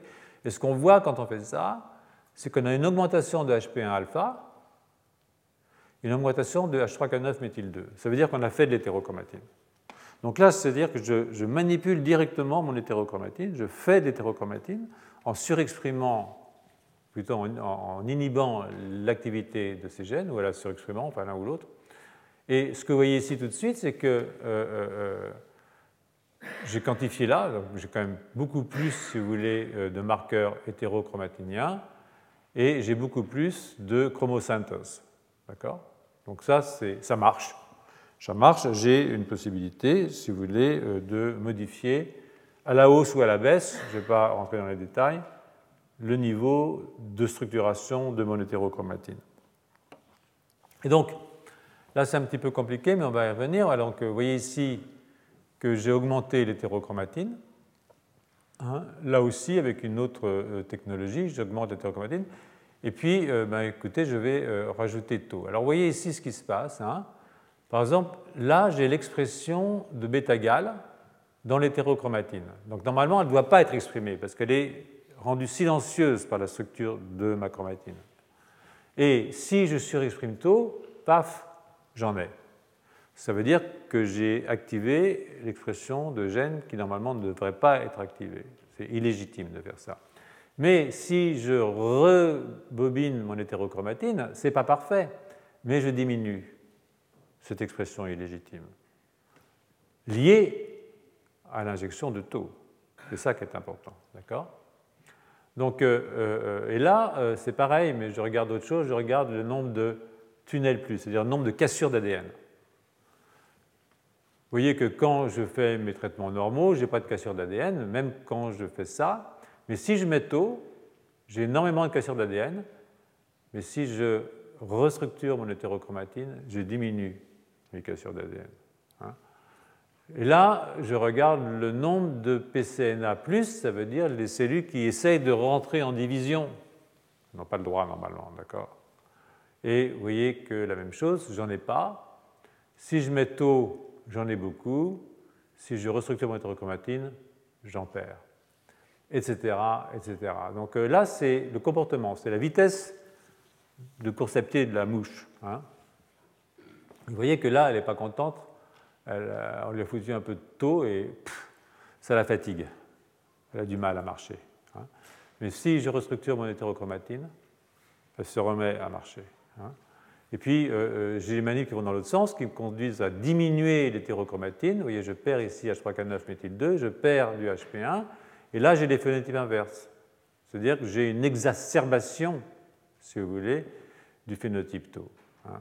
Donc je ne vais pas rentrer dans les détails, mais là, c'est de nouveau, c'est euh, là, c'est les, niveaux de protéines, mais là, j'ai les chromosantos. Hein, et donc, si je diminue mon hétérochromatine, j'augmente les niveaux de chromosantos. Donc, c'est intéressant de voir que la réponse à cette protéine, qui est une protéine qui est surexprimée dans certaines formes de maladie d'Alzheimer, eh bien, dépend, à la fois modifie mon hétérochromatine, mais dépend aussi de mon hétérochromatine. Et c'est là que ça devient intéressant, parce que c'est là que de nouveau le vieillissement arrive dans le circuit. C'est-à-dire que quand vous êtes jeune, vous avez une hétérochromatine en béton.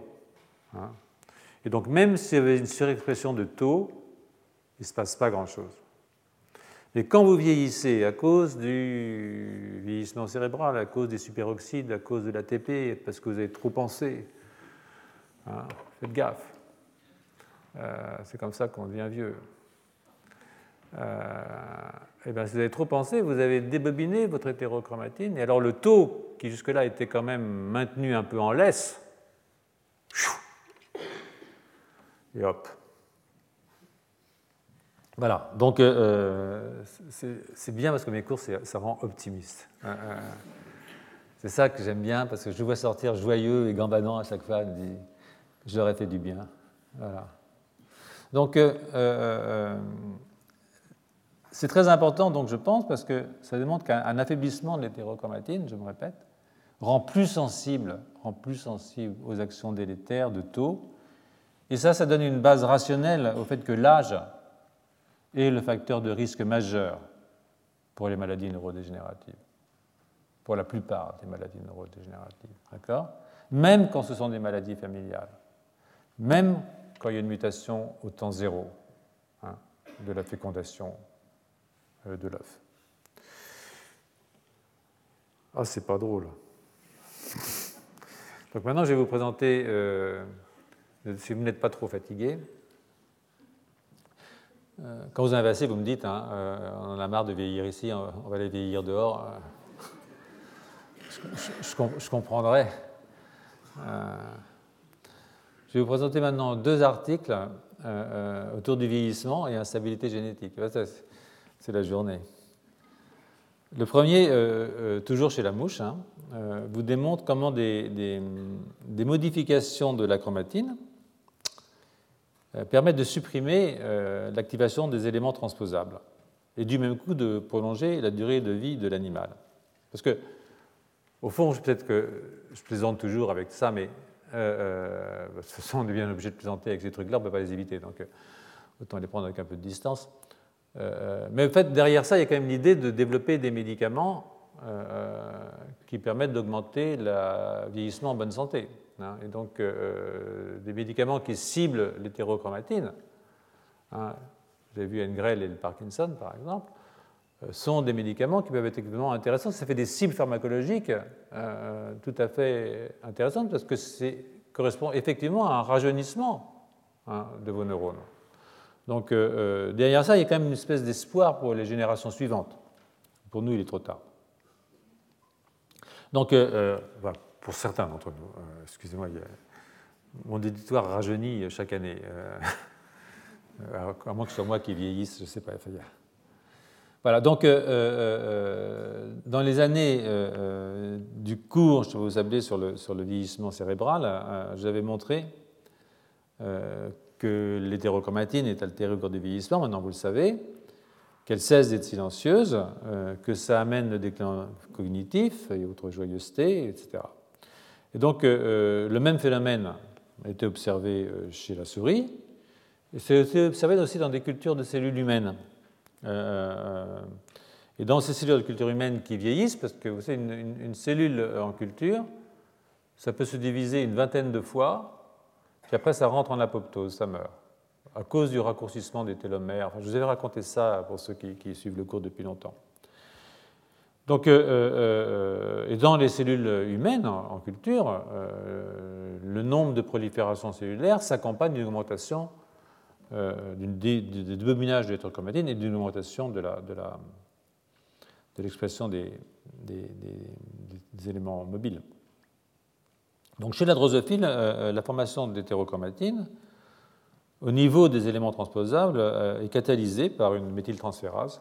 Hein, qui méthyle H3K9, méthyle 2, méthyle 3, qui s'appelle euh, suppresseur de variegation 3,9. On s'en fiche un peu, hein, mais c'est comme ça. Et ce supérieur de variegation euh, euh, chez la mouche est amené au site génomique approprié par des petits ARN, des ARN guides. Ce sont en fait des ARN interférentiels, siRNA donc qui prennent le supérieur, suppresseur de variation, qui méthylent H3K9 pour faire des hétérochromatines vraiment serrées, et ils amènent l'enzyme au bon endroit. Et euh, ces petits ARN, ils sont générés à l'aide d'une autre enzyme qui s'appelle Dicer. Et sans Dicer et les protéines argonautes qui transportent les petits ARN, eh bien, ben, on n'a plus de formation d'hétérochromatine. Donc, cela pour vous dire que si j'ai une mutation dans Dicer, je désorganise mon hétérochromatine. évidemment, maintenant, vous le savez, j'active l'instabilité génétique, j'active la formation de mes éléments transposables. Donc, euh, et je vais vous rappeler encore un cours ancien, euh, euh, pour ceux qui suivent depuis longtemps. Il y a une autre enzyme qui est une adénosine déaminase qu'on appelle ADAR, hein, qui édite les ARN. Parce que j'ai un ARN, puis je peux le modifier derrière. Ça s'appelle éditer, comme dans, les journaux. Et donc, euh, euh, ADAR module l'efficacité de SIRN, des ARN interventiels, en particulier dans leur formation d'hétérochromatine, parce que euh, ADAR modifie les ARN double brin qui servent à la formation des SIRN. Donc, je ne vais, pas vous embêter avec ça. Et puis, il y a une autre classe de protéines, dont je vous ai souvent parlé, qui s'appelle les sirtuines, qui sont des déacétylases de protéines et dont je vous ai très longuement parlé il y a quelques années euh, parce qu'elles ont une fonction anti-vieillissement. En fait, c'est un cours du 13 octobre 2014. Et euh, ces sirtuines jouent aussi un rôle dans l'hétérochromatine. Donc tout converge, si vous voulez, vers cette question. Et c'est surtout le cas d'une protéine qui s'appelle sirtoine, hein, qui, euh, chez les levures, comme chez les mouches, contribue fortement au silence des gènes qui sont présents dans l'hétérochromatine en déacétylant les histones sur des lysines spécifiques. Hein, parce que l'acétylation des histones est en général synonyme d'activité, comme la méthylation des histones est synonyme d'inactivité pour ce qui est de la chromatine. Hein. Il y a des exceptions, bien entendu, euh, comme toujours en biologie. Hein. Donc vous m'excusez un petit peu, je vous prie de m'excuser un petit peu pour ces, rappels. Euh, ils sont simplement destinés à vous faire comprendre euh, ou à vous rappeler que tous les agents tous les agents qui jouent sur l'hétérochromatine ont aussi une action sur le vieillissement. Et euh, a insisté sur le fait que euh, c'est en grande partie lié à la répression de l'expression de ces euh, éléments mobiles. Alors, de ce point de vue, je pense qu'il faut que je vous rappelle que, que tous les noyaux où cohabitent des domaines de chromatine et domaines d'hétérochromatine varient en fonction des cellules. Par exemple, si je fais un neurone, ce ne sont pas les mêmes gènes qui vont être exprimés que si je fais une cellule musculaire. C'est-à-dire que ce n'est pas la même hétérochromatine que j'ai dans un neurone et que j'ai dans une cellule musculaire. Ce n'est pas la même euchromatine que j'ai dans un neurone et dans une cellule musculaire. Donc ça, il faut quand même euh, s'en souvenir. Et euh, euh, cependant, cependant, dans tous les types cellulaires, neurones ou muscles ou autre chose, euh, une grande proportion des éléments mobiles sont dans l'hétérochromatine. Ça, c'est amusant parce que même si vous avez un gène qui est exprimé, si vous avez un élément mobile dans un intron de ce gène, l'intron de ce gène peut faire partie de l'hétérochromatine, même si le gène, lui, est dans l'euchromatine. C'est-à-dire que la structure euchromatine-hétérochromatine est extrêmement subtile. Elle peut être extrêmement locale. Vous pouvez avoir un tout petit point d'hétérochromatine qui va vous prendre un morceau d'un tronc parce qu'il y a un line dedans, mais le reste du gène peut être dans une région qui est une région de chromatine. Donc ça, c'est, c'est, pas simple, hein, mais, mais c'est quand même super intéressant euh, à étudier. Donc, euh, euh, ça me ramène à cette histoire. je ne sais pas si vous vous souvenez, les, IPS. Vous vous rappelez les IPS Hein, les cellules souches pluripotentes induites. Hein. Et ça, c'était amusant parce que là, vous pouvez prendre un, fibroblaste, là, vous pouvez prendre une cellule musculaire, et vous allez retirer les marques épigénétiques. Hein? Vous allez remonter vers un stade où votre cellule est totipotente. Et quand vous allez faire ça, vous allez manipuler votre hétérochromatine et votre chromatine de façon extrêmement importante, puisque vous allez transformer votre fibroblaste, qui avait des hétérochromatines très, très, très structurées, en une cellule pluripotente. Et donc on ne sait pas très bien ce qui se passe quand on fait ça. D'abord, je ne retire pas toutes les marques forcément quand j'arrive là. C'est-à-dire qu'une cellule totipotente qui est générée à partir d'un fibroblaste va être légèrement différente d'une cellule totipotente générée à partir d'un neurone, une cellule musculaire. C'est important parce qu'il y a des gens qui veulent cloner à partir de ça. Donc il faut savoir que ces cellules ne sont pas aussi innocentes qu'elles en ont l'air. Hein. Euh, elles restent marquées. Mais en même temps, quand je fais ça, c'est évident que je vais activer des éléments transposables. C'est impossible que je ne le fasse pas puisque je démarque mon animal. Hein. Et du coup, ce n'est pas du tout impossible que beaucoup de ces cellules totipotentes que je vais utiliser pour faire du clonage, par exemple, elles ne soient pas en aussi bonne santé qu'elles en ont l'air. Hein. Elles ont peut-être été pas mal abîmées au cours du voyage. Donc si vous voulez vous faire cloner, attendez un peu qu'on ait fait des progrès. Euh, hein. euh, euh, de toute façon, ce n'est pas vraiment nécessaire. Donc, je reviens à mes mouches. Hein. je reviens à mes mouches à l'article de Wood. mais c'est intéressant de penser ça comme ça, parce qu'en fait, c'est jamais aussi simple qu'on aimerait, quoi, le vivant. Donc là, je reviens à mes mouches et à ce papier donc, de 2016 avec ce papier de Wood et compagnie. Je, vous lâche dans 11 minutes, c'est promis. Parce que j'ai remarqué qu'après 1h45, vous étiez vachement fatigué. Euh, euh, ça vous va? Vous pouvez tenir 11 minutes de plus? D'accord.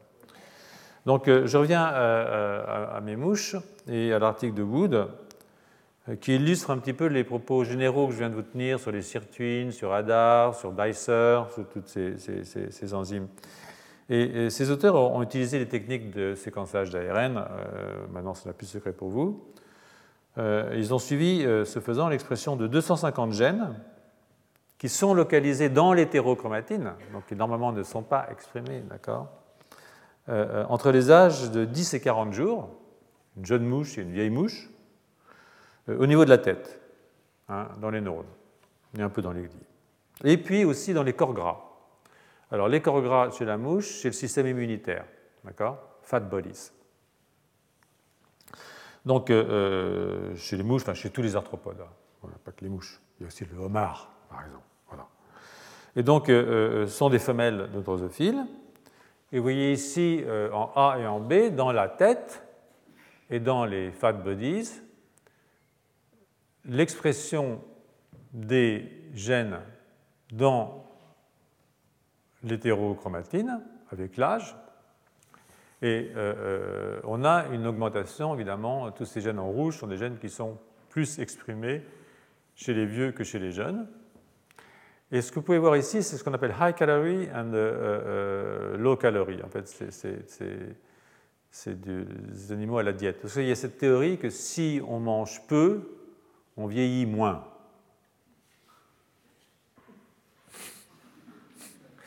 Euh, euh, et effectivement, si vous regardez ces gènes, vous voyez qu'il y a plus de bleu chez ceux qui mangent peu que chez ceux qui mangent beaucoup. Ça veut dire que leur hétérochromatine est quand même en meilleure santé. Euh, je vais vous rassurer tout de suite. Alors ensuite, ils ont regardé uniquement pour les éléments transposables.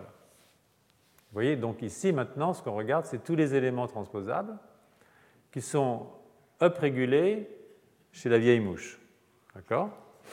Dans la tête et dans les fat bodies. Et puis quand il les empêche de manger, ben, vous voyez finalement il n'y a pas une grosse différence pour la tête.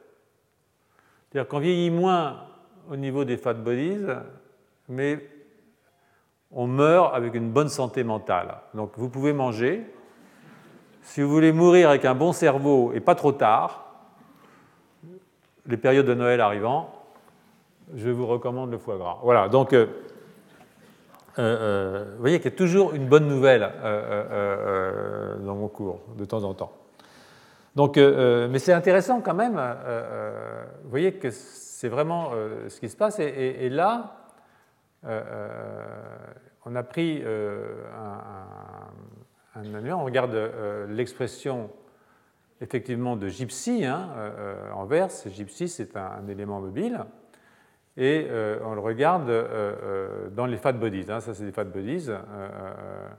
et ce sont des, expressions plus ou moins fortes du gène. Donc l'hétérochromatine est plus ou moins modifiée, c'est-à-dire qu'il y a plus d'expression. Hein. Et puis, ce qu'ils ont fait là, c'est de la high calorie et de la, diète. Hein. Et euh, euh, vous voyez que euh, quand vous faites une diète, vous avez beaucoup moins d'expression de votre hétérochromatine dans les fat bodies. Hein. Alors, je vous dis, il y a quand même de l'espoir pour le cerveau. Voilà. Donc, mais de nouveau, ça vous montre qu'à la fois le milieu, le vieillissement peuvent avoir des effets extrêmement forts sur la structure de votre hétérochromatine euh, périphérique et cérébrale, et que cela va avoir des effets sur euh, euh, la mobilité des éléments génétiques des rétrotransposons, parce que GIP6, c'est un rétrotransposon ALTR, hein, c'est-à-dire un, rétrovirus endogène. Donc, de nouveau, ça nous va toujours dans le même sens, c'est-à-dire que là, la restriction calorique est effectivement un moyen de maintenir une bonne hétérochromatine, mais avec un effet modeste sur le cerveau. Hein. donc ça, c'est plutôt la bonne nouvelle. Pas en plus se priver. Euh, euh, alors pour aller un peu plus loin sur cette histoire de cerveau, euh, vous savez que c'est un organe qui a un très fort besoin calorique. Je voulais toujours raconter ça, c'est-à-dire que, c'est une catastrophe sur le plan énergétique, le cerveau, puisque cet organe qui fait quand même 2% du poids du corps, 1,5 euh, kg, disons, un truc comme ça, donc se multiplié par 50, ça vous fait environ 75 euh, kg. Voilà. Donc c'est quand même un petit organe, même s'il est plus gros chez nous que chez les, chimpanzés. il reste qu'il bouffe 20% de l'énergie du corps. Donc c'est un des organes qui consomme le plus d'énergie. Donc un des organes qui fait le plus, qui a le plus besoin de sucre, hein, euh, de lactate en l'occurrence, mais bon, d'énergie en tout cas. Et euh, euh, c'est possible que la différence entre le cerveau et le corps, c'est que tout est fait dans un organisme pour protéger le cerveau sur le plan énergétique. C'est-à-dire que si vous faites une low calorie dans un organisme, chez un animal, c'est la périphérie qui va souffrir avant le cerveau, parce qu'on on a des mécanismes qui font que le cerveau est protégé contre la diète. C'est pour ça probablement que dans ce système, vous avez une ouverture de votre hétérochromatine d'abord à la périphérie et que le cerveau, c'est ce qui souffre en dernier, parce que évidemment, il faut garder le cerveau le plus longtemps possible, même dans des conditions catastrophiques euh, de sous-nutrition, par exemple. nous en connaissons chez les humains. Ceux qui ont vu les photos de ce qui se passe au Yémen voient à peu près euh, à quoi je peux faire allusion. Donc, euh, donc oui, le vieillissement induit le relâchement de l'hétérochromatine cérébrale, hein, avec activation de la transposition, de ses conséquences néfastes, hein, mais il semble qu'il soit moins touché que d'autres organes par la restriction calorique. Hein. Et ça, c'est utile en cas de disette, parce qu'il faut garder la tête. Et donc, euh, euh, voilà. Donc, ce qu'il faudrait, c'est refaire l'hétérochromatine sans toucher au métabolisme énergétique. Ce serait ça la solution. Ce qui m'amène à la troisième partie de cet article, il me reste 4 minutes dans lequel les auteurs ont effectivement développé des stratégies qui sont tournées vers des modifications de la structure de la chromatine. Alors ces stratégies dont je vous ai parlé un petit peu plus tôt, hein, euh, euh, elles touchent à la fois la voie des ARN, interférentiels, des sirtuines, euh, sirtuane en particulier, mais ça s'appelle CIR2 chez la mouche. Et les auteurs ont utilisé des mouches transgéniques pour augmenter l'expression des sirtines, de Dicer et des méthylase d'histone, toutes situations qui sont connues euh, pour augmenter l'hétérochromatine. Et la diapositive suivante, je crois, est censée euh, vous montrer ce qui se passe. Hein. Euh, là, c'est l'augmentation que vous connaissez. Hein. Et puis, si je surexprime la sirtuine, qui est donc une enzyme qui lutte contre le vieillissement en déacétylant des histones. ADAR, qui est donc une enzyme qui édite les ARN. Ça, c'est l'enzyme qui permet la méthylation des histones répressives. Le dicer, c'est une enzyme qui permet l'expression des siRNA qui sont impliqués dans la dérégulation de l'hétérochromatine. Vous voyez que euh, euh, si je compare le normal à celui qui exprime ces différentes enzymes, je réprime, j'ai beaucoup plus de bleu si vous voulez, je réexprime l'expression de mes éléments qui ne devraient pas s'exprimer. Et euh, vous voyez ici qu'on a centré sur les éléments transposables. Je peux réprimer mes éléments transposables. Donc toutes ces, la toutes ces stratégies de différents types, sirtuine, dicer, euh, ADAR, euh, méthyltransférase, qui peuvent reformer de l'hétérochromatine, répriment l'instabilité du génome. Hein. donc je pense que ça c'est relativement clair. Et ça a un effet sur le vieillissement. Hein. vous voyez ici, ça c'est vraiment clair, en particulier pour euh, celui-là. Là, sais plus lequel je crois, je, crois, que ce sont les sirtuines, vous voyez que euh, euh, vous avez euh, une augmentation de la vie, et maintenant au lieu de mourir à 60 jours, les mouches sont toutes mortes à 80. Hein. donc la demi-vie de mes mouches est passée quand même relativement bien. C'est aussi vrai avec ce truc-là qui est un inhibiteur de, qui est un activateur de Dicer. Il est mis dans de l'alcool, bah, l'alcool a lui-même un effet prolongateur. Voilà. Euh, alors là, ce n'est pas pour vous inciter à boire de trop, mais euh, le solvant euh, a l'air d'être assez efficace. Donc, boire un peu, fumer un peu. Voilà, tout faire, tout faire pour se faire plaisir. En fait, je crois que c'est très important pour vieillir en bonne santé. Et bah, je pense que c'est le meilleur message que je puisse vous laisser en termes ce cours. Je reviendrai sur cette histoire la semaine prochaine. Non, le 13. Donc je vous rappelle, on a un cours, pour ceux que ça intéresse, hein, je veux dire, euh, si vous voulez partir en vacances de bonne humeur, vous pouvez peut-être vous abstenir. Mais bon, j'essaierai d'être positif à la fin. Donc euh, le 13 décembre à 14h et le 17 décembre à 14h30. Voilà, et je vous souhaite une bonne soirée. Retrouvez tous les contenus du Collège de France sur www.colège-2-france.fr.